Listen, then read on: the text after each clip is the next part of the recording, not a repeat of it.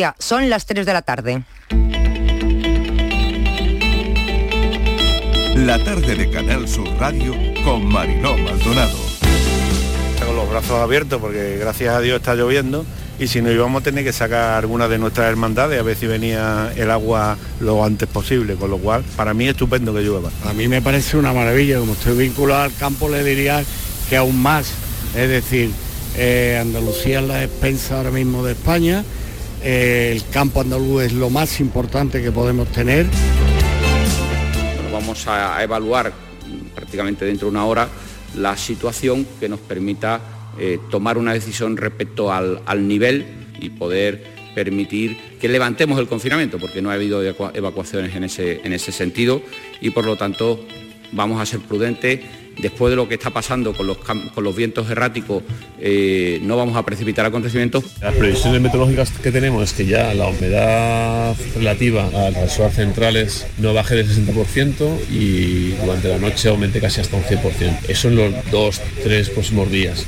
Con lo cual, bueno, las condiciones son adecuadas. Ha traído tortilla de patata, pescado frito, ensalada, porque hay gente que no come carne ensalada, macarrones, yo qué sé, no ha tratado aquí de, de Porque me pongo en su pellejo, se están dejando la vida, se juegan la vida literalmente. Mucha pena de ver cómo está todo, que se nos va nuestro pueblo, el de al lado y el de al lado.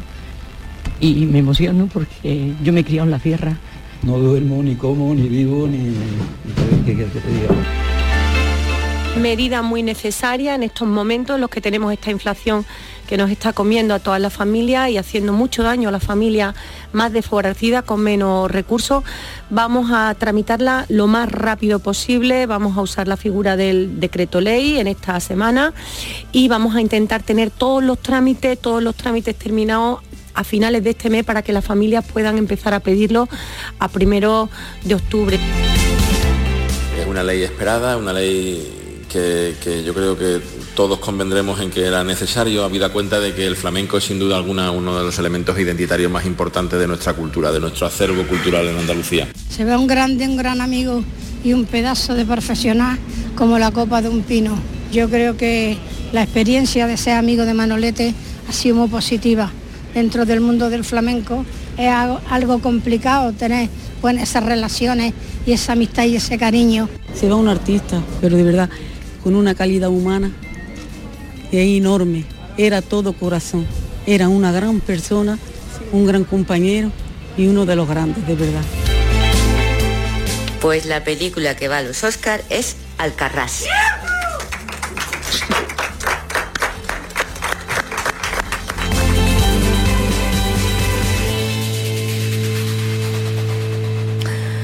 Han llegado las lluvias. Muy buenas tardes, bienvenidos. El otoño. El otoño parece haberse anticipado en nuestra tierra, en Andalucía, avisos amarillos en Huelva, en Córdoba, en Sevilla y también en Jaén. Se esperan fuertes precipitaciones y pueden caer hasta 15 litros por metro cuadrado en una hora. Pero esta esperada lluvia ha hecho también su aparición este martes en la zona del incendio forestal de Los Guájares, en Granada. Los efectivos del Infoca miran al cielo y todos miramos al cielo con optimismo, pues la humedad está bajando la intensidad de las llamas y se confía en que ayude a contener este fuego que ya cuenta con una eh, superficie quemada casi de 5.000 hectáreas. Choque, enfrentamiento entre la ministra y empresarios por la cesta de la compra sin fruta, carne, leche ni pescado fresco. Así es la cesta de la compra de 30 productos por 30 euros que ya ofrece Carrefour, que no ha convencido a la ministra Yolanda Díaz. La ministra propone que esa cesta debe de llevar productos frescos, carne, pescado, huevos, hortalizas y lácteos, además de productos para celíacos.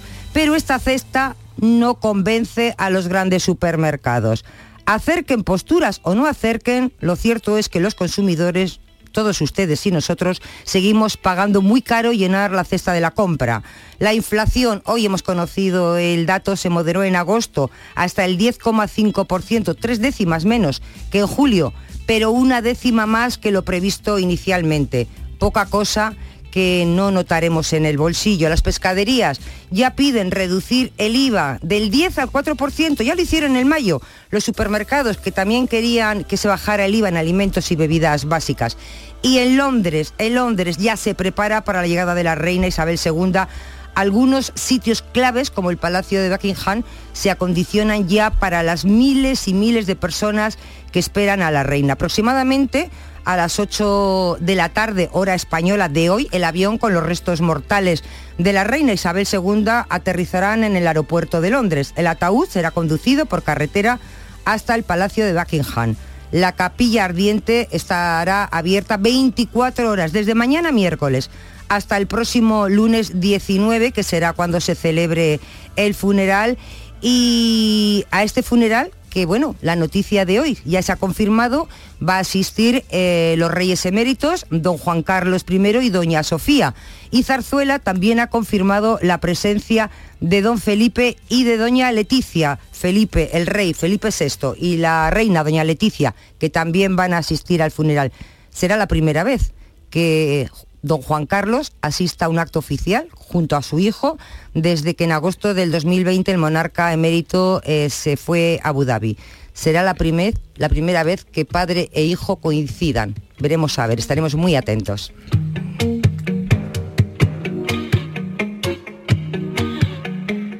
La lluvia habla en los cristales, en el idioma del agua. Ella ha pasado por lugares que no podrías ni imaginar. La lluvia lleva los suspiros que las madres dan por sus hijos, por los que se han ido lejos y por los desaparecidos. Nadie escucha lo que cuenta, no.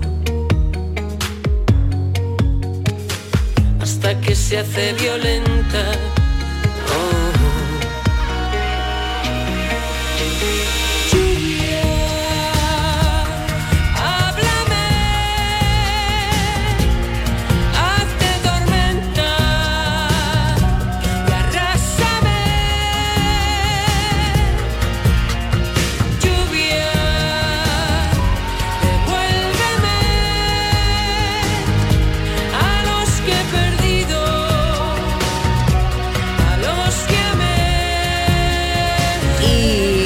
La lluvia, la lluvia ha acompañado esta mañana a la manifestación convocada. Estábamos escuchando esa Amaral, Amaral que nos trae este tema de la lluvia, como les digo, ¿no? Ha acompañado esta mañana a la manifestación convocada con motivo del primer aniversario hoy. Es el primer aniversario, un año ya desde que desapareció Antonio David Barroso, ¿se acuerdan, verdad? Este menor con un 90% de discapacidad, vecino de la localidad de Morón de la Frontera. Por supuesto que sí, todos nos acordamos mucho de él cada día. Bueno, pues un año después, no solo no se ha encontrado al menor, sino que tampoco se sabe lo que realmente pasó en esas horas en las que la madre abandonó Morón y apareció en la provincia de Segovia. Todo ese momento, bueno, pues sigue sin estar claro un año después. Hoy, a las 5 de la tarde, tenemos una entrevista que no se deben de perder y nos lo va a contar ahora Patricia Torres. Patricia, buenas tardes. Aquí Buenas. tenemos a las 5. Buenas tardes, Estivali. Pues a partir de las 5 de la tarde, en nuestra sección de la vida a veces, tendremos al padre del menor desaparecido de Morón de la Frontera, Antonio Ángel Barroso.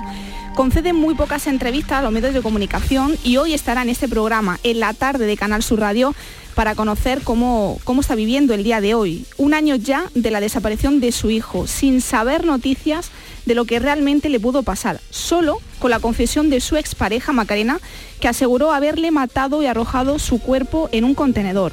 Hoy se ha convocado una concentración en Morón para pedir que no se deje de buscar a Antonio David. Así que no se pueden perder hoy la tarde de Canal Sur Radio. A partir de las 5 de la tarde entrevistaremos a Antonio, padre del menor desaparecido en Morón de la Frontera. Y una cosita más, bueno, ya saben, hoy es martes, es día 13, estamos celebrando la lluvia y únicamente decirles que en el programa de hoy vamos a echar mucho de menos a Mariló Maldonado, hoy no nos va a acompañar.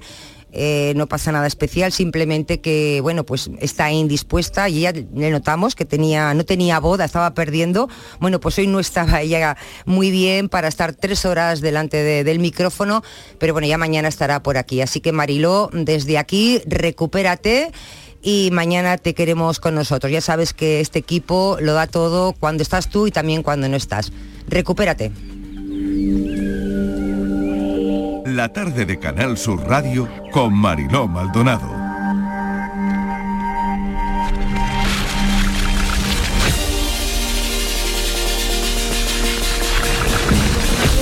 Bueno, hoy es martes y como todos los martes, la Consejería de Salud ofrece los datos de- del COVID.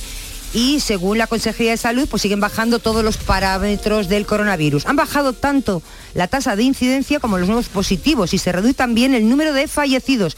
En estos momentos hay 86 casos por cada 100.000 habitantes. Ha bajado casi 6 puntos desde los últimos datos ofrecidos por la Junta, que fueron el pasado viernes. Los nuevos casos son la mitad que hace cuatro días y se está dando sobre todo eh, en mayores de 60 años, ¿no?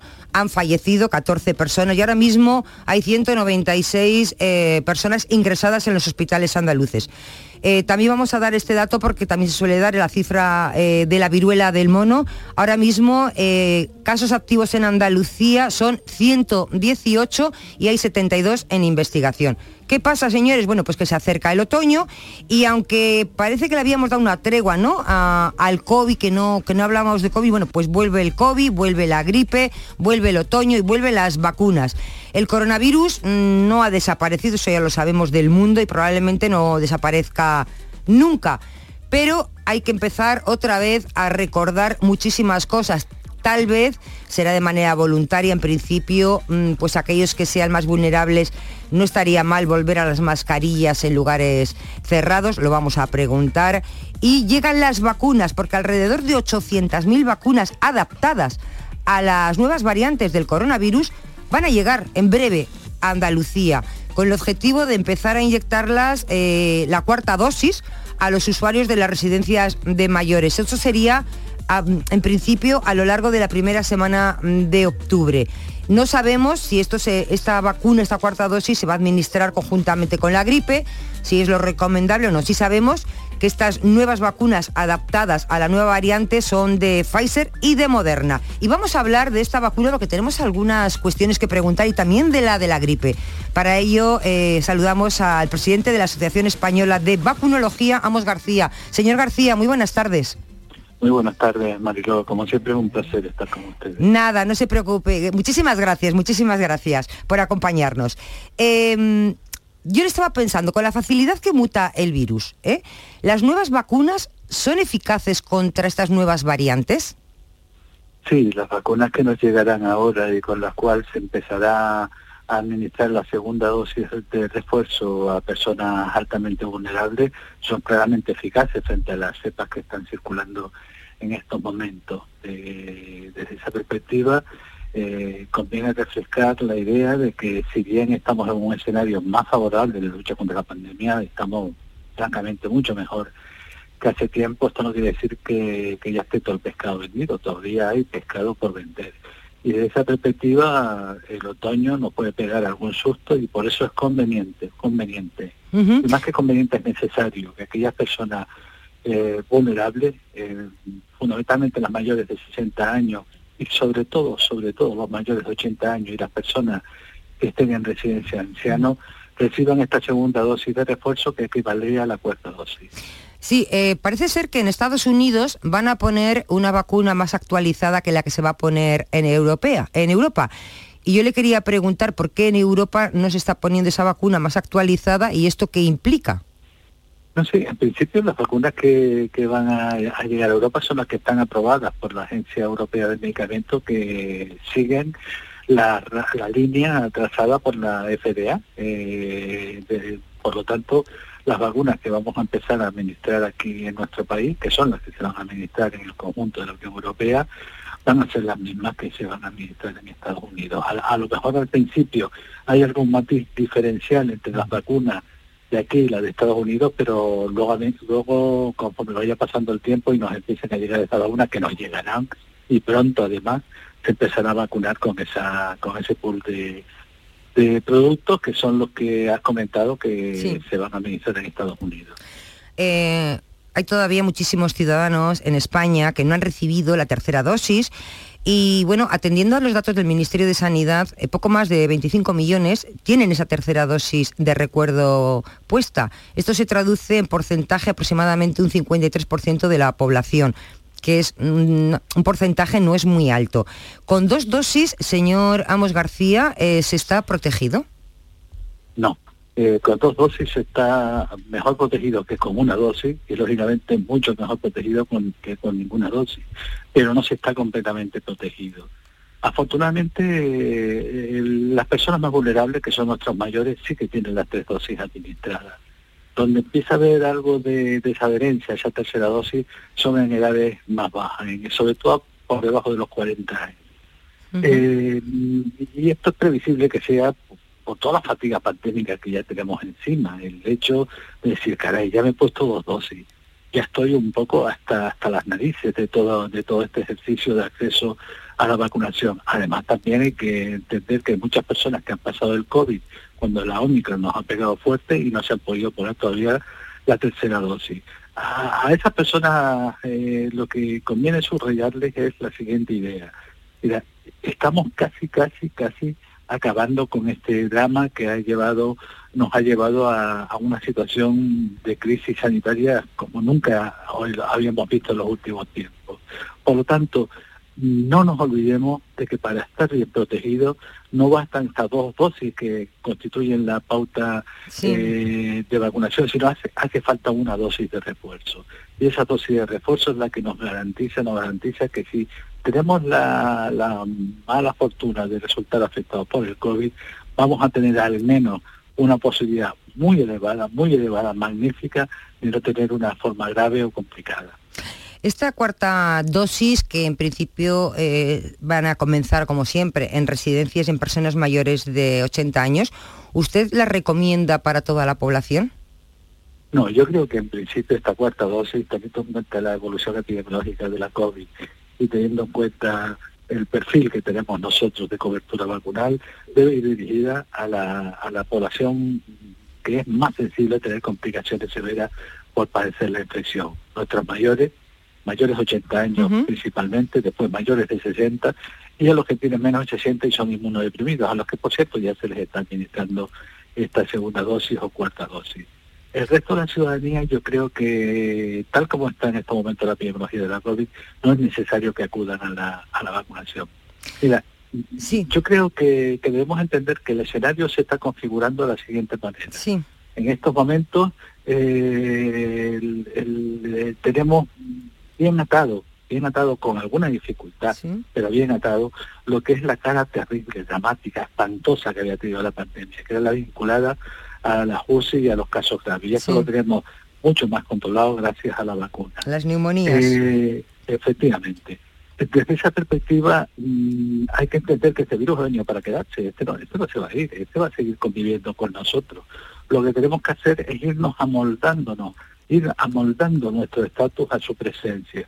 Y esto pasa por ir quitándole esa carga de agresividad que tenía, lo cual conseguimos con la vacuna. Y de esa perspectiva, mm, eh, aunque no haya evidencia científica suficiente que lo, que lo garantice, es bastante probable que en un futuro tengamos que entender que a lo mejor es necesario una revacunación eh, cada X tiempo, posiblemente cada año y además en, el otoño, como hacemos con la vacuna de la gripe. A personas vulnerables, porque el resto de la ciudadanía posiblemente el cuadro que pueda dar el SARS-CoV-2 va a ser un cuadro leve, sin ninguna trascendencia clínica, pero los vulnerables sí habrá que protegerlos. Y también hay que ponerse la vacuna de, la gripe, sobre todo en esos sectores de la población de los que usted está hablando. Eh, he escuchado diferentes opiniones, eh, señora Mos García. Unos dicen que no pasa nada, que se puede inocular la de la gripe junto con la del COVID el mismo día. Eh, y otros dicen que es mejor esperar mínimo mm, dos semanas. No sé si es bueno ponerse las dos, esperar, qué hacer.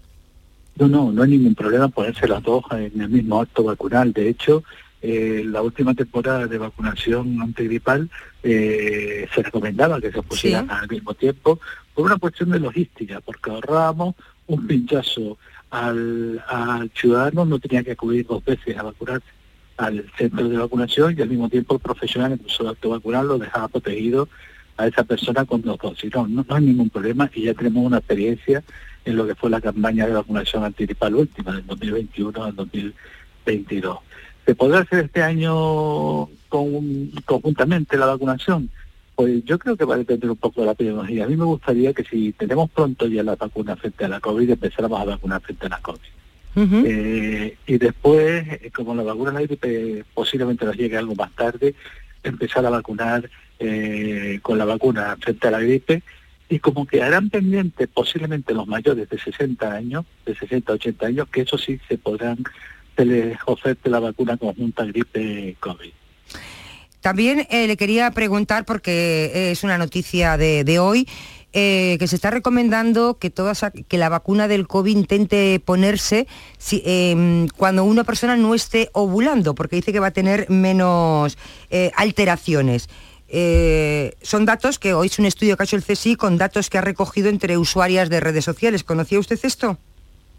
Sí, bueno, sí, ha, aparecido ya un artículo publicado al respecto que vincula la vacuna en la COVID con ciertos trastornos menstruales en, la, en la mujer. De todas maneras, esto todavía no está completamente confirmado en la, en la evidencia científica, ni así está evaluado de manera rotunda y tajante por los órganos reguladores. Yo no le daría más importancia porque en cualquier caso son trastornos pasajeros y lo que no es pasajero es el riesgo que supone el tener el COVID. Y por último, eh, le tenemos que, tengo que preguntarle por la vacuna IPRA. Ayer ya el Hospital Regional de Málaga, nuestro compañero, me supongo que ya si no la tiene se la van a poner, empieza a poner la vacuna en ese como cuarta dosis contra, contra la COVID. Eh, incluso eh, he visto, he leído que la Organización Mundial de la Salud se ha interesado por esta vacuna española, por IPRA. Sí, es una vacuna que es muy subjetiva, una vacuna que responde digamos, a la tecnología clásica de producción de vacunas. La vacuna frente a la COVID que estamos usando ahora es una tecnología más, más reciente, la de la de mensajero, pero la, la se corresponde más con la con la, lo que es la, la casuística clásica de producción de vacunas. Y es una vacuna que, que también parece que es un efecto protector frente a la subvariante de Omicron y por lo tanto es una vacuna muy subjetiva. Y sobre todo el hecho de que la OMS se interese está también en función de que puede ser una candidata a vacunar en los países en vías de desarrollo absolutamente espléndida. Aquí el recorrido que va a tener es exclusivamente como dosis de refuerzo, porque ya la inmensa mayoría de la población está vacunada.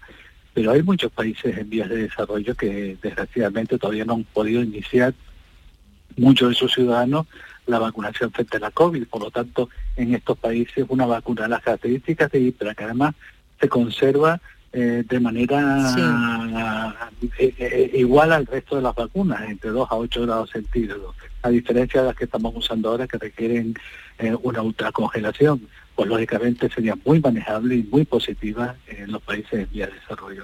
De ahí indudablemente el interés que tiene la OMS por ella. Claro, y en cuanto a la efectividad, esta, ¿sería la misma, protegería lo mismo que puede proteger Pfizer o Moderna? Sí, sí, los resultados de efectividad publicados y autorizados y los que han dado pie a que, a que sea avalada esta vacuna son de una eficacia también con, considerable y que dice mucho de la capacidad investigadora que se desarrolla en este país. Eh, eh, eh, la investigación en este país es, fantástica, tenemos profesionales absolutamente espléndidos. Lo que ocurre es que investigar todavía sigue siendo llorar, en el sentido de que desgraciadamente no es la faceta en la que más se invierte, en la que más, eh, se, en la que más se apoya, siendo un elemento clave para consolidar lo que llamamos estado de bienestar. Yo espero que una de, las de las enseñanzas que saquemos de, la pandemia sea la necesidad de reforzar las estructuras de salud pública, eso es fundamental y en este sentido es positivo el que se haya creado el Centro Nacional para de, Salud Pública y al mismo tiempo que se potencie la, investigación, que, que, seamos conscientes que investigar consigue algo tan potente, tan magnífico como salvar vidas. Eh, fíjese, el realizador de este programa, eh, Fran Hernández, eh, él está en este proyecto de la vacuna IPRA en el Hospital Regional de Málaga. Él ha seguido, bueno, eh, no ha tenido ninguna contraindicación, nada, nada, pero me estaba diciendo ahora mismo que estaba hablando con usted que no le dejan ponerse la cuarta dosis de IPRA. O sea, él se ha puesto todas, pero cuando ha llegado la cuarta dice que no le dejan. No sé si hay algún motivo. yo me imagino que el motivo estaría en función de que la cuarta dosis está llegada a unos grupos poblacionales concretos. Yo no sé, yo no sé cuántos años queda. Joven, en torno a los 50, 50 y... No sé exactamente, que pero no, sí. no, no se la pueden poner porque va a ser para los mayores de 60 años. Ah, vale. Pues no, tiene que, que esperar. Pues Esperar- esperemos que, que no, que antes de que pasen esos 10 años que le quedan hasta los 60, la situación haya mejorado considerablemente. eh, también había visto que había unos investigadores, no estoy hablando un poco así de memoria, de Israel creo, de Tel Aviv, que estaban trabajando en algún tipo de vacuna para olvidarnos ya de estas vacunas recordatorios. Me imagino que este es ahora mismo un objetivo que se está trabajando en muchos laboratorios. Sí, se está trabajando en muchos laboratorios, pero claro, aquí el tema es que cuando lleguen esa posible vacuna, ya toda la ciudadanía prácticamente va a haber tenido una pauta de, vac- de vacunación entre tres dosis a cuatro dosis, con lo cual únicamente serviría para nuevas generaciones que son las que menos problemas tienen en relación a la COVID. Pues Amos García, le hemos mm, retenido más tiempo del que le habíamos dicho, presidente de la Asociación Española de Vacunología. Muchísimas gracias por, por acompañarnos. Por cierto, ¿qué tal tiempo tienen ustedes por Canarias? Pues mucho calor. mucho Calor, ¿no Aquí llueve? la- No, no, que va, hace un sol espléndido, hace un sol espléndido. Bueno, por aquí ha empezado la lluvia y la hemos cogido con muchísima ilusión. Que disfrute del día y lo dicho, que muchísimas gracias. Nada, siempre es un placer, de verdad, estar con ustedes. Un saludo. abrazo muy fuerte. Adiós. La tarde de Canal Sur Radio con Mariló Maldonado. También en nuestra app y en canalsur.es. Aquadeus, ahora más cerca de ti, procedente del manantial Sierra Nevada, un agua excepcional en sabor, de mineralización débil que nace en tu región. Aquadeus Sierra Nevada es ideal para hidratar a toda la familia y no olvides tirar tu botella al contenedor amarillo. Aquadeus, fuente de vida, ahora también en Andalucía.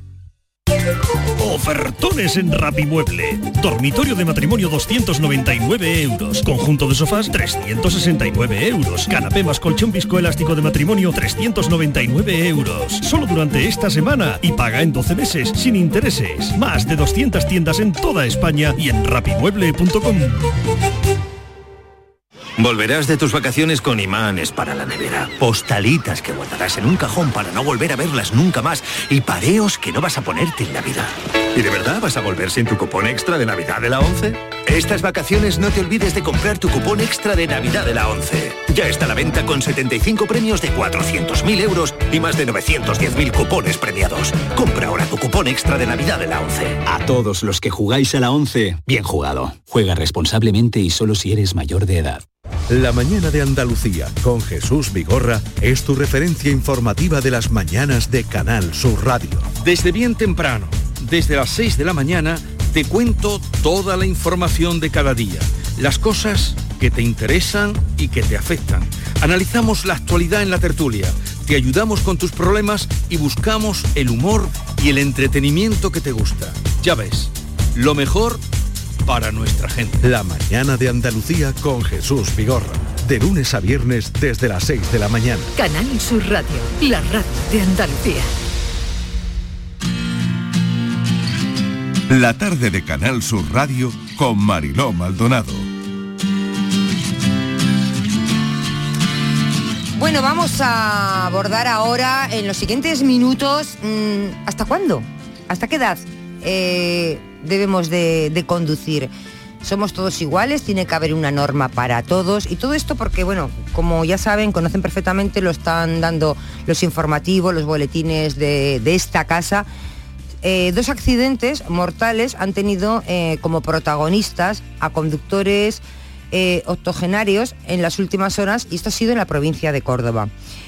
Eh, una salida de una vía de una mujer de 88 años, iba con su coche en Villanueva del Duque y otro conductor de más de 80 años pues atropellado en Posadas ayer concretamente a un ciclista que era un hombre con 48 años, jefe de la policía local de Almodóvar del Río. Pero bueno, hablamos de los conductores, ¿no? Casualmente, en muy poco tiempo, dos personas de más de 80 años. En Andalucía hay eh, 136.000 conductores que tienen más de 70 años. La ley y las normas de tráfico establecen eh, que uno eh, puede estar capacitado para, para conducir, pues, pues siempre, porque no hay topes, sí para que te den el carné, pero no para quitártelo. Eh, sí es verdad que a partir de creo que los 65 años los certificados médicos son te- te tienen que hacer un control cada 5 años, no sé si es 65 o 70. Es el 65. Gracias Patricia. Ah, bueno, pues cuando tienes unos 65 a partir de los 5 años hay que ir renovándose el carné. Antes ya saben ustedes que es cada 10 años. Y un dato más que les voy a dar. El año pasado 2.000, perdón, 2.500 mujeres que tenían más de 70 años, qué curioso, mujeres, se sacaron por primera vez el carné de conducir de España. Y esto hay que hablarlo y hay que analizarlo y vamos a ver. Y para ello hemos eh, pedido la presencia del presidente de Automovilistas Europeos Asociados, que es don Mariano Arnaldo. Don Mariano Arnaldo, muy buenas tardes. Hola, muy buenas tardes, encantado. Bueno, pues encantada porque este es un tema que es muy, muy interesante, quizás se habla poco. Recurrimos, ¿no? Cuando ocurre alguna cosa como la que ha ocurrido en, en Córdoba. Y bueno, según la normativa vigente de España, la Dirección General de Tráfico no estipula una máxima para conducir, si marca la mínima, ¿no? Eh, eh, que es a los 18. Pero sí es cierto que a partir de los 65 es cuando tienes que renovar el carné eh, cada cinco años. Pasa de 10 años a 5. Pero yo le pregunto, ¿hay una edad, usted cree que debe haber una edad para dejar de conducir? Bueno, yo, yo creo que no. De todas maneras hay que aclarar que esto no es solo una normativa eh, española, eh, sino que es una normativa comunitaria. Esto mismo ocurre en todos los países de la Unión Europea. Y es más, desde el año 2015, fíjense, porque España ha sido de los países eh, más restrictivos en ese sentido, hasta el año 2015 Sí. los permisos de conducir de la clase B para conducir turismos eh, no se renovaban en prácticamente ningún país de la Unión Europea. Eh, España, junto con Portugal e Italia, era la excepción, pero en el resto, un conductor británico obtenía el carné de por vida, no lo renovaba nunca. Un francés lo mismo, un alemán lo mismo. Y en el año 2015 es cuando se homogenizó, se hizo una normativa común para todos los ciudadanos de la Unión Europea. Eh, pero ¿eso qué quiere decir? Sí. Pues que eh, evidentemente podemos mejorar la seguridad vial. Hay una cuestión, hay la proyección de la población española eh, a corto plazo eh, indica que la pirámide poblacional vamos a ir envejeciendo, el censo de conductores en, España y en toda Europa eh, se produce un envejecimiento y por tanto va a haber estadísticamente una mayor presencia de conductores en los que están implicados en accidentes de tráfico de mayor edad. Pero aquí la cuestión y el planteamiento Sí. es el siguiente. Mire, es verdad que se renueva el carnet de conducir cada determinada eh, fecha, cada determinados plazos. Pero yo creo que hay, eh, y nosotros lo hemos venido reivindicando desde automovilistas europeos asociados desde hace mucho tiempo, que el problema no está en exigir un mayor o un mejor reconocimiento en los centros de reconocimiento médico cuando toque, sino que habría que aplicarlo a todos, se puede mejorar, pero para todos los conductores con independencia de la edad y que entre revisión y revisión sean los médicos, y para eso hay que cambiar la ley, sean los médicos que tratan a sus pacientes los que pueden detectar si esa conductor está en condiciones de poder conducir, incluso si la medicación que le están prescribiendo es incompatible con la conducción para que estén o puedan tener la obligación de comunicar a las autoridades del tráfico que puede haber una situación de riesgo. Eso por una parte. Sí, yo le quería preguntar, con lo que está diciendo me parece muy importante, porque usted lo que propone es que en lugar de que el, el certificado, ese informe que hacen, te lo hagan en un centro de, de renovación donde vamos a renovar el, el carnet de conducir, que sea tu médico de familia que te conoce, que sabe la medicación que tienes, los problemas que vas teniendo, quien haga el informe de cómo estás y luego quien, bueno, pues tráfico o la Dirección General de Tráfico que valore si estás apto, eres apto para renovar el carnet. Pero con eso eh, lo que le quiero preguntar es, eh, porque en los centros de, ahora mismo en los, en los centros que se renuevan los, eh, los- te hacen el informe para renovar el carnet de conducir, ¿no son fiables? ¿Por qué proponen ustedes eso? ¿Porque no son médicos? No, no, no, no, en absoluto, sí son médicos. Vamos a ver, nosotros lo que decimos no es incompatible una, una cosa y otra. Eh, se puede establecer como prevención general la revisión, la renovación del carnet de conducir, pero además de eso, eh, quien tendría que establecer la obligación, porque se entiende que es el médico el que quiere Sí. velar por la salud y por la vida de su paciente, el que en caso de que pudiera tener una incompatibilidad, pues eh, tenga obligación de comunicarlo. Pero fíjese, podemos mejorar, eh, sin duda, los reconocimientos médicos. Sí. Un reconocimiento médico no tiene analítica, no hay análisis de sangre ni de orina. No, y difícilmente y se somete al propio conductor a un cuestionario que lo puede mm, contestar de una manera o de otra, ¿no? Y desde luego mm, difícilmente un centro de reconocimiento médico va a poder detectar de forma eh, sin un análisis exhaustivo si una persona pues por ejemplo ha sufrido un infarto o si una persona eh, ha tenido eh, o tiene una depresión Claro. o tiene algún problema de salud. Sí, señor Arnaldo, y fíjese, y si estos centros de reconocimiento médico eh, pudieran acceder al historial médico de, de esa persona o, o tuviera opciones para, para disponer de esa información, ¿eso sería lo correcto? ¿Eso sería perfecto? Bueno, sin Pero duda. no sé si sería duda. posible, claro. Mire, todo eso requiere una modificación de una ley, y además de una ley orgánica, porque afe- afecta a derechos fundamentales. Por una parte está el, el secreto eh, profesional de los médicos, está también el derecho a la intimidad de las personas, pero también está en juego la seguridad vial, está en juego la vida eh, de, las personas que, eh, tienen derecho a ir a circular con seguridad. ¿no? Por tanto, habría que modificar para conciliar todos esos derechos y para hacerlo viable. Mire, le voy a poner un ejemplo. Recientemente, en la última reforma de la ley de tráfico, en la penúltima, se modificó la ley de tráfico precisamente para que una persona, eh, un conductor profesional, profesional, no el de turismo, sino el de camiones, cuando eh, solicita una pensión de invalidez o eh, por, cuestiones médicas, eh, se le puede o tiene obligación, se puede intercambiar esa información, pero porque está prevista en la ley, es decir, habría que modificarlo. Pero, insisto, ya no es solamente un problema, mire, el problema de los conductores mayores, igual que, insisto, podemos mejorar lo que son las condiciones psíquicas de todos los conductores sin importar la edad. ¿Eh? porque hay muchas personas también jóvenes eh, y no tan jóvenes que pueden tener problemas de adicción al alcohol, a las drogas, que pueden tener problemas eh, de enfermedades inhabilitantes para conducir o que establezcan o que aconsejen una restricción. Pero el problema de los mayores es otra cosa distinta y hay que darle un tratamiento distinto y es el siguiente. Mire, eh, podemos eliminar y podemos tomar muchas decisiones, es decir, este señor que por una edad que ya no conduzca. Pero lo que hay que hacer es garantizar la movilidad de las personas. Y lo digo porque muchas de las personas, y ustedes han facilitado ese dato, eh, de los 2.500 mujeres, siempre las mujeres han sido mucho más avanzadas en todo. ¿eh? Y de hecho recuerdo que la primera conductora fue una mujer, que fue Berta Benz, la mujer de, de Otto Benz, el inventor del automóvil. Y en España, eh, la escritora Emilia Pardo Bazán. Pero la cuestión está en que, ¿por qué muchas veces se, eh, se eh, sigue conduciendo? Pues porque no se tiene garantizada la movilidad o esa movilidad que necesitan las personas mayores. Vamos a vivir más años con mejor calidad de vida, pero también la movilidad influye. Claro, y, es muy importante, sí.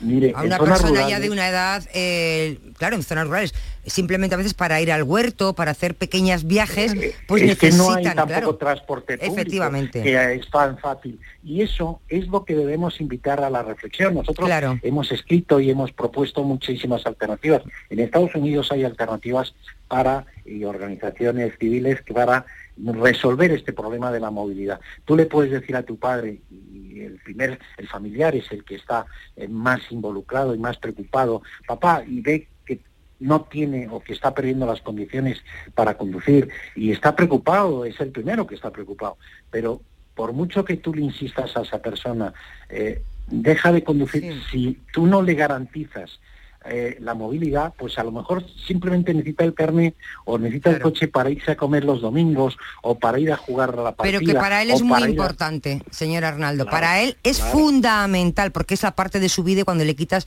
ese modo de transporte, le estás quitando una parte de su vida. Ya, ya es un Ya, mueble. claro. ya es un mueble. Tengo, me acompaña eh, mi compañera Patricia Torres, que ya para despedir creo que tenía una última pregunta. Sí, señor Arnaldo, eh, buenas tardes. Yo le quería preguntar, Buenas bueno, tardes. hay un, hay un dato que hemos manejado desde la redacción de la, de la tarde, que es que el Instituto Tecnológico de Massachusetts afirman que un conductor de 40 años necesita 20 veces más luz que uno de, de 20 años. Ob- Obviamente los reflejos no son, no son los mismos. Y No sé si usted está en la línea de, o, es- usted es más partidario de adecuar eh, ese reconocimiento o ese examen mm, psicotécnico para cada grupo de edad, ¿no? Porque los reconocimientos para los mayores son los mismos para el resto de, de edades, eh, la valoración psicotécnica, el estudio de audición. No sé si usted está- es más partidario de hacer un- de adecuar ese reconocimiento en función de la edad.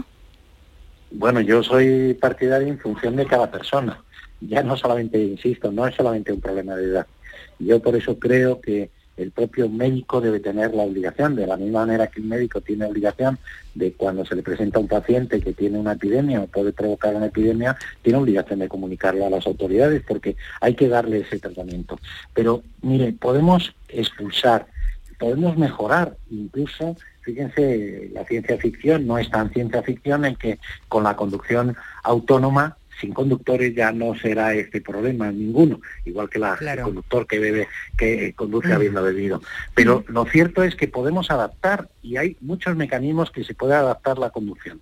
Pero insisto, eh, ya no es un problema solo y si queremos centrarlo en el tema de la edad, creo que nos vamos a equivocar. Es un problema de garantizar la movilidad Claro. a aquellas personas que tienen que, por el motivo que sea, porque tienen una enfermedad, eh, porque tienen una medicación que es incompatible por una conducción. Mire, el último informe que ha dado el Instituto de Toxicología, el último informe es preocupante. Hay un aumento del consumo de em, drogas Eso es muy y del consumo de medicamentos, de medicamentos, que porque también es problema. También eh, tengo que decir que los dos eh, accidentes de los que hemos hablado, en los dos casos no eran positivos en nada, o sea que estaban perfectamente y iban con agua. Señor Arnaldo, eh, Mario Arnaldo, presidente de Automovilistas Europeos Asociados, muchísimas gracias por atender la llamada de Canal Sur Radio. Con cordial saludo. Un saludo. Vamos con la foto del día, Virginia. Virginia. Eh, buenas tardes. La imagen de hoy es la propuesta por Daniel Pérez, que ejerce el fotoperiodismo desde hace más de 20 años. Tras sus inicios en la prensa local en medios como La Opinión de Málaga o El Correo de Málaga, en la actualidad colabora con el periódico El País y las agencias EFE y Getty Images. Ha impartido numerosas charlas y talleres de fotografía escénica como fotógrafo oficial del Teatro Cervantes y preside la Asociación Malagueña de Informadores Gráficos de Prensa. Y ya saben nuestros oyentes que pueden ver la foto del día en nuestras redes sociales. En Facebook, La Tarde con Mariló Maldonado y en Twitter, arroba La Tarde Mariló. Para mí la fotografía del día es una imagen del fotógrafo William Klein, que aunque está tomada en Nueva York en 1954, numerosos medios la volvieron a publicar ayer al trascender la muerte del autor. Con la desaparición de Klein se va uno de los grandes fotógrafos del siglo XX. Artista multidisciplinar, su obra como fotógrafo callejero está en lo más alto de la historia de la fotografía, donde abrió nuevos caminos disparando con un gran angular y muy cerca de los personajes. En 2019 decía, hoy la gente está muy acostumbrada a que le fotografíen en la calle. Sin embargo, cuando yo lo hacía, se sorprendían de que estuviera ahí y me pegara tanto a ellos. Las emociones me inspiraban, a la vez iba planificando, tenía mis ideas, creaba en mi cabeza cómo iba a maquetarlo, a prepararlo todo, pensaba en un conjunto. Se ha ido un grande. Pues es la foto que nos ha traído hoy martes el fotoperiodista Daniel Pérez. La tarde de Canal Sur Radio con Mariló Maldonado. También en nuestra app y en canalsur.es. Papá, ¿de verdad que ya empieza el cole? Sí, hija, ya empieza el cole. Y la matrícula, y los libros, y los materiales, y la ropa. Pues me duele un diente, papá. ¿De verdad? No te preocupes. En The Implant sabemos que septiembre es un mes complicado y queremos ayudarte. Por eso, este mes con tu tratamiento o una tarjeta regalo de 150 euros para ayudarte con la vuelta al cole. Consulta condiciones en Clínica de Implant, tu clínica de confianza. En este mes de septiembre arranca una nueva temporada cultural en el Auditorio Nissan Cartuja. No te pierdas Ángel Martín con su espectáculo 103 noches, la obra de teatro infantil Heidi, los versos de Natalia Millán en el espectáculo Una noche con los clásicos o el musical de flamenco. Entra en auditorionissancartuja.com y no te quedes sin tu entrada. Repetimos, auditorionissancartuja.com. Después de un largo paseo, sacas de la mochila una botella de agua. Bebes el último trago y guardas la botella de plástico para después depositarla en el contenedor amarillo para que se convierta en la mochila de alguien, que después... En la economía circular, cuando reciclas, los envases de plástico se convierten en nuevos recursos. Recicla más, mejor, siempre. Lipasan y Ecoembes. En Cruceros Torre del Oro cumplimos 40 años de pasión, trabajo y compromiso con el ocio, la cultura y el desarrollo de nuestra ciudad. Cruceros Torre del Oro, 40 años navegando hacia una Sevilla más sostenible y amable. Gracias por acompañarnos en este viaje. Te esperamos junto a la Torre del Oro o en crucerosensevilla.com. Quería recordaros que esta temporada, La Mañana de Andalucía, el club de los primeros de Canal Sur Radio, tiene un nuevo número de WhatsApp. A él le podéis enviar vuestros audios para contarnos qué haces tan temprano, en qué trabajas, a dónde vas. Anota 616 161 161. Primerizas, primerizos, os espero. La mañana de Andalucía. El club de los primeros de Canal Sur Radio con Charo Padilla. De lunes a viernes desde las 5 de la mañana. Canal Sur Radio. La radio de Andalucía. La tarde de Canal Sur Radio con Mariló Maldonado. Tenemos unos minutos, unos buenos minutos, porque llega ahora eh, Andalucía Pregunta, ya saben, esa sección donde ustedes tienen la posibilidad de hacer la consulta a nuestros invitados, a nuestros colaboradores. Los martes, bien saben, nos dedicamos a saber más sobre nuestros derechos, sobre nuestros deberes como consumidores, que también tenemos deberes. Y para ello tenemos al delegado de la OCU en Andalucía, que es José Carlos Cutiño. José Carlos, muy buenas tardes. Hola, buenas tardes. ¿Qué tal? Hoy vamos a hablar de la inflación, de cómo está subiendo todo y demás cosas. ¿Estás preparado, verdad? Bueno, lo, lo que no están preparados son nuestros bolsillos. No, el mío no, el mío no. Salud. Ninguno. Voy a, eh, vamos a dar los teléfonos y saludo a, a Virginia Montero. Virginia. Hola, ¿qué tal, Estivali? ¿Te parece los teléfonos lo primero? Venga, vamos. Venga, vamos con los teléfonos. Estos son nuestros teléfonos. 95 1039 105 y 95 1039 16. Y también puedes, eh, pueden enviarnos un mensaje de audio, una consulta al 670 94 30 15 o al 670 940 200, lo que usted prefieran. Virginia. Pues sí, como decíamos, Estivali, hoy el INE precisamente ha confirmado el nuevo récord en la inflación de los alimentos, que junto con las bebidas son ahora un 13,8% más caros que el año pasado, una tasa sin precedente. El IPC de agosto ha sido del 10,5%. Si os parece ponemos algunos ejemplos. Por ejemplo, la harina un 39% Madre, más cara que hace un año, un 39. La mantequilla un 32%, la pasta un 30, las salsas y condimentos un 27, la leche, producto básico allí donde los haya un 26%, los huevos un 22, pero no quedan detrás, por ejemplo, la fruta en conserva un 18%, alimentos para bebés otro 18%, carne de ave, estamos hablando de pollo, pavo un 18%, yogur un 17%, bueno, la lista es larguísima y estamos en el debate, en la negociación con las patronales pertinentes para topar el precio de, de los alimentos, al menos de los más básicos. José Carlos, ¿cómo se plantea el panorama? No hay Pues acuerdo, ¿eh? complicado. No hay acuerdo, porque hay que cada uno... Es difícil, suyo, es difícil porque es, difícil. cierto, eh, regular el precio en un mercado libre siempre es muy complicado. De hecho, nos hacer- plantea dificultades.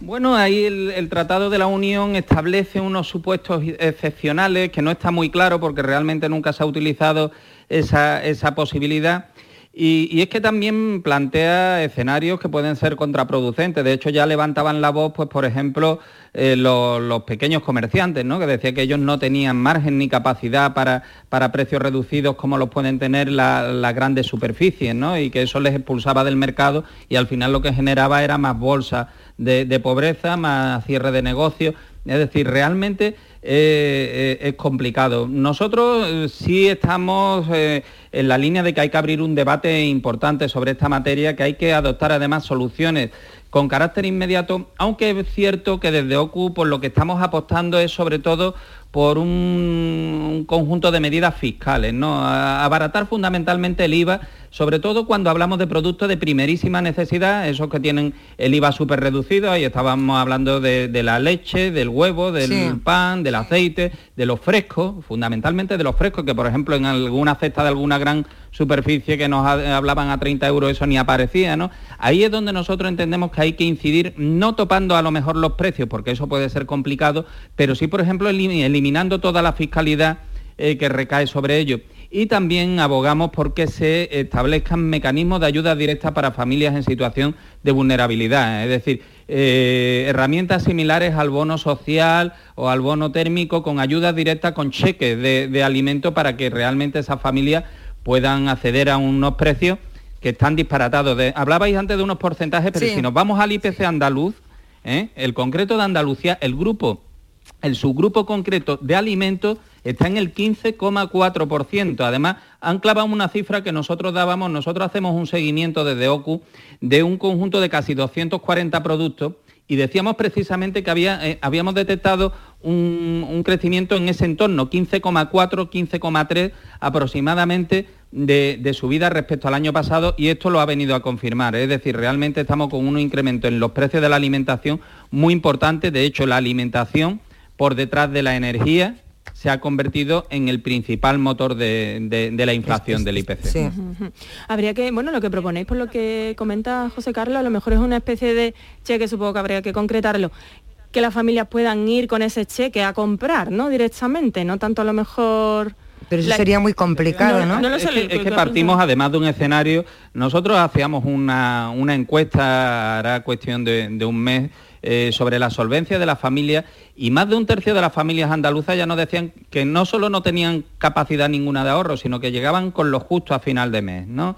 Eh, evidentemente con subidas de este tipo, a la que hay que, hay que sumar toda otra serie de subidas, factura eléctrica, factura del gas, eh, la gasolina, las hipotecas, de las que también podemos hablar, es decir, nos encontramos con un escenario en el que el gasto adicional de cualquier familia perfectamente puede estar en torno a los 200, 250 euros más al mes. Cuando tú no llegas, pues esto se convierte en un auténtico muro muy difícil de superar. Todas estas subidas, lo que la gente al final se, plantea, José Carlos, es que... Eh, bueno, la excusa es la guerra, eh, los cereales, pero bueno, hay muchísimos productos que no tienen nada que ver con, con el conflicto. es verdad que el combustible ha subido, la electricidad, pero todos los productos que están subiendo tanto, ¿todo está justificado? Eh, cuando sube el nivel general de precios de, los productos esenciales, lo normal es que termine tirando del resto de los precios, pero por una cuestión muy simple. Vamos a pensar eh, en cualquier oficio que en, en, principio no tenga necesidad, que pocos hay que no tengan que encender la luz, ¿eh? Que cuando tú tienes que encender la luz a diario ya tienes ahí un sobrecoste, pero los que menos se pudieran haber afectado al final, quien necesita ganar dinero tiene que comprar alimentos, tiene que eh, usar los medios de transporte, tiene que pagar la hipoteca o tiene que eh, bueno pues pagar la, factura de la luz. Y evidentemente cómo lo hace si sus costes fijos de subsistencia se elevan, pues elevando el precio de sus productos. Eh, esto está provocando que esa inflación que denominan inflación subyacente, es decir, aquella que en principio no tiene nada que ver con la energía ni con, los alimentos frescos, se esté disparando también. Estamos en niveles del 6,8% aproximadamente y esa es la que, la que mm, provoca que se, mantenga la espiral inflacionista, porque claro, suben unos, suben otros, suben otros. Es decir, realmente esto es lo que nos lleva a plantearnos que el escenario es muy complicado. Mm, se quiere paliar ese escenario inflacionista eh, con subida de tipo de interés, pero aquí, ojo, que aquí tenemos un problema, que lo que está tirando de los precios no es que haya mucha demanda, es decir, no es que la gente tenga mucha disponibilidad a la hora de, de gastar, sino que los precios de producción, los costes de producción por el efecto de esa subida de los precios de la energía se han disparado, con lo cual vamos a ver hasta qué punto las medidas que se están tomando a nivel monetario son útiles o si nos pueden llevar a un escenario todavía más complicado, es decir, un escenario con altos tipos de interés y con alta inflación. Ahí vamos, vamos ahora, porque vamos a la madre del cordero. A las hipotecas, ahora no lo cuenta eh, Virginia, recuerdo los teléfonos. Eh, los, eh, los, mm, si quieren mandarnos un mensaje de voz, ya sabes, unos teléfonos, unos números de móviles. Uno es el 670 94 30 15 y hay otro, el 670 940 200. Pueden dejar sus consultas, porque lo de las hipotecas, esto es para pues para hora y pues media. sí, dos. pues sí, Estivali, mira, la OCU ha, ha estimado precisamente que las hipotecas variables se van a encarecer en 84 euros al mes respecto a hace un año. Qué barbaridad. 84 euros ¿De al qué mes. cantidad se habla aproximadamente? ¿Una hipoteca de qué cantidad? ¿Aproximadamente Quiero 150? recordar que era uno- unos 100.000, unos 100.000 pendientes. ¿No es así, José Carlos? 84 euros por cada 100.000 euros de eh, capital pendiente de amortización. Es decir, eh, si nos quedan 100.000 euros, mm, pues eh, serían 84 euros, si nos quedan ¿Al mes? 200.000, pues serían 168. ¿Al ¿eh? mes? Al mes. ¿Y esto Estamos sería en, mes. en hipotecas variables o fijas? En hipotecas Eh, variables, lógicamente, las hipotecas ya. fijas tienen su tipo de interés cerrado. Quien en su momento contratara una hipoteca a tipo fijo cuando los bancos apostaban por ella, que eh, estaban ofreciendo hipotecas a tipo fijo al 1,5, al 1,75, al 1,90, pues probablemente ahora mismo estará encantado. ¿eh? Y esta Porque es la tendencia, ¿no? niveles de- ¿La tendencia es que siga subiendo o se puede estabilizar? Eh, esto es, eh, genera mucha incertidumbre. El Claro. Banco Central Europeo sigue diciendo que va a seguir subiendo los tipos de interés. De Pues hecho, el. Euribor viene subiendo desde el mes de abril cuando el Banco Central Europeo no había tocado esos tipos de interés que lo ha hecho hace una semana. Eh, ¿Qué es lo que pasa? Que los bancos, el Euribor es un índice de referencia eh, que eh, se basa en el precio en el que se prestan el dinero los bancos entre ellos.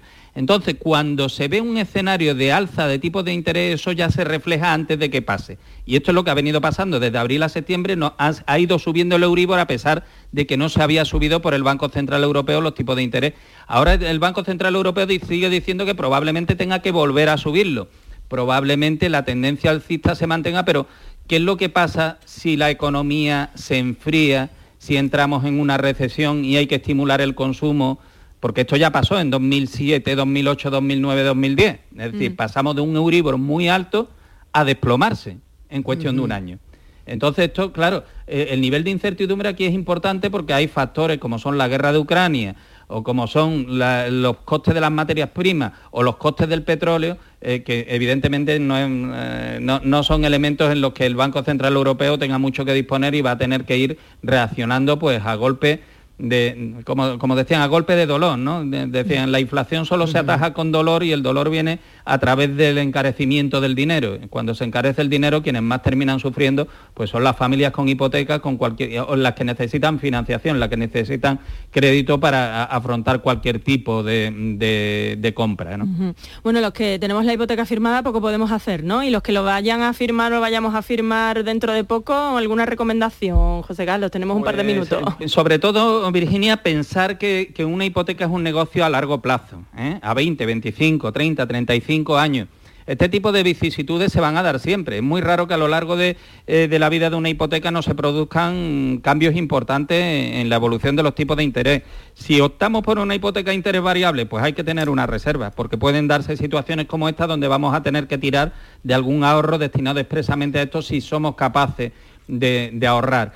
Eh, si, queremos estabilidad, pues habrá que optar por la hipoteca tipo fijo, teniendo en cuenta que los tipos fijos a día de hoy están muy elevados y que, por ejemplo, pasar una hipoteca de tipo variable a tipo fijo mediante una subrogación de entidad, eh, mediante lo que es un cambio de banco, está prácticamente imposible.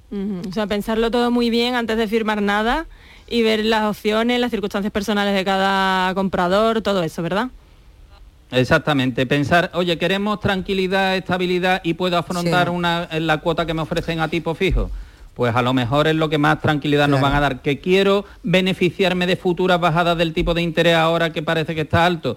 Pues tendrás que ir a la variable, pero siempre ah, siendo previsor. ¿eh? A ver si otro puede día, bajar y puede subir. José Carlos, eh, completamos todo esto porque eso que hacen los bancos que te venden una serie de productos, el Mm. seguro de vida, el seguro de no sé Mm. qué, si esto también lo siguen haciendo, ahora que está el dinero más caro, o podemos plantarle cara y decir, no quiero nada de eso. Lo que pasa es que, claro, dices no quiero nada de eso y te dicen, pues no hay hipoteca. Lo tenemos pendiente. José Carlos Cutiño, vinculado, sí. delegado de OCU en Andalucía, que gracias una vez más por tu ayuda y tus buenos consejos. Un, un saludo. Hasta luego. Eh, Virginia. Hasta ahora. Buen tema, ¿eh? El de hoy. Venga, y, venga. Lo, y lo que nos queda, ¿no? bueno, bueno. Gracias, Virginia. Ahora. hasta ahora. Hasta ahora. Y nosotros, ahora viene el boletín informativo de las 4 de la tarde y nosotros ya estamos por aquí. Aprovechamos para ir a por un cafecito. Volvemos en nada, en unos minutitos.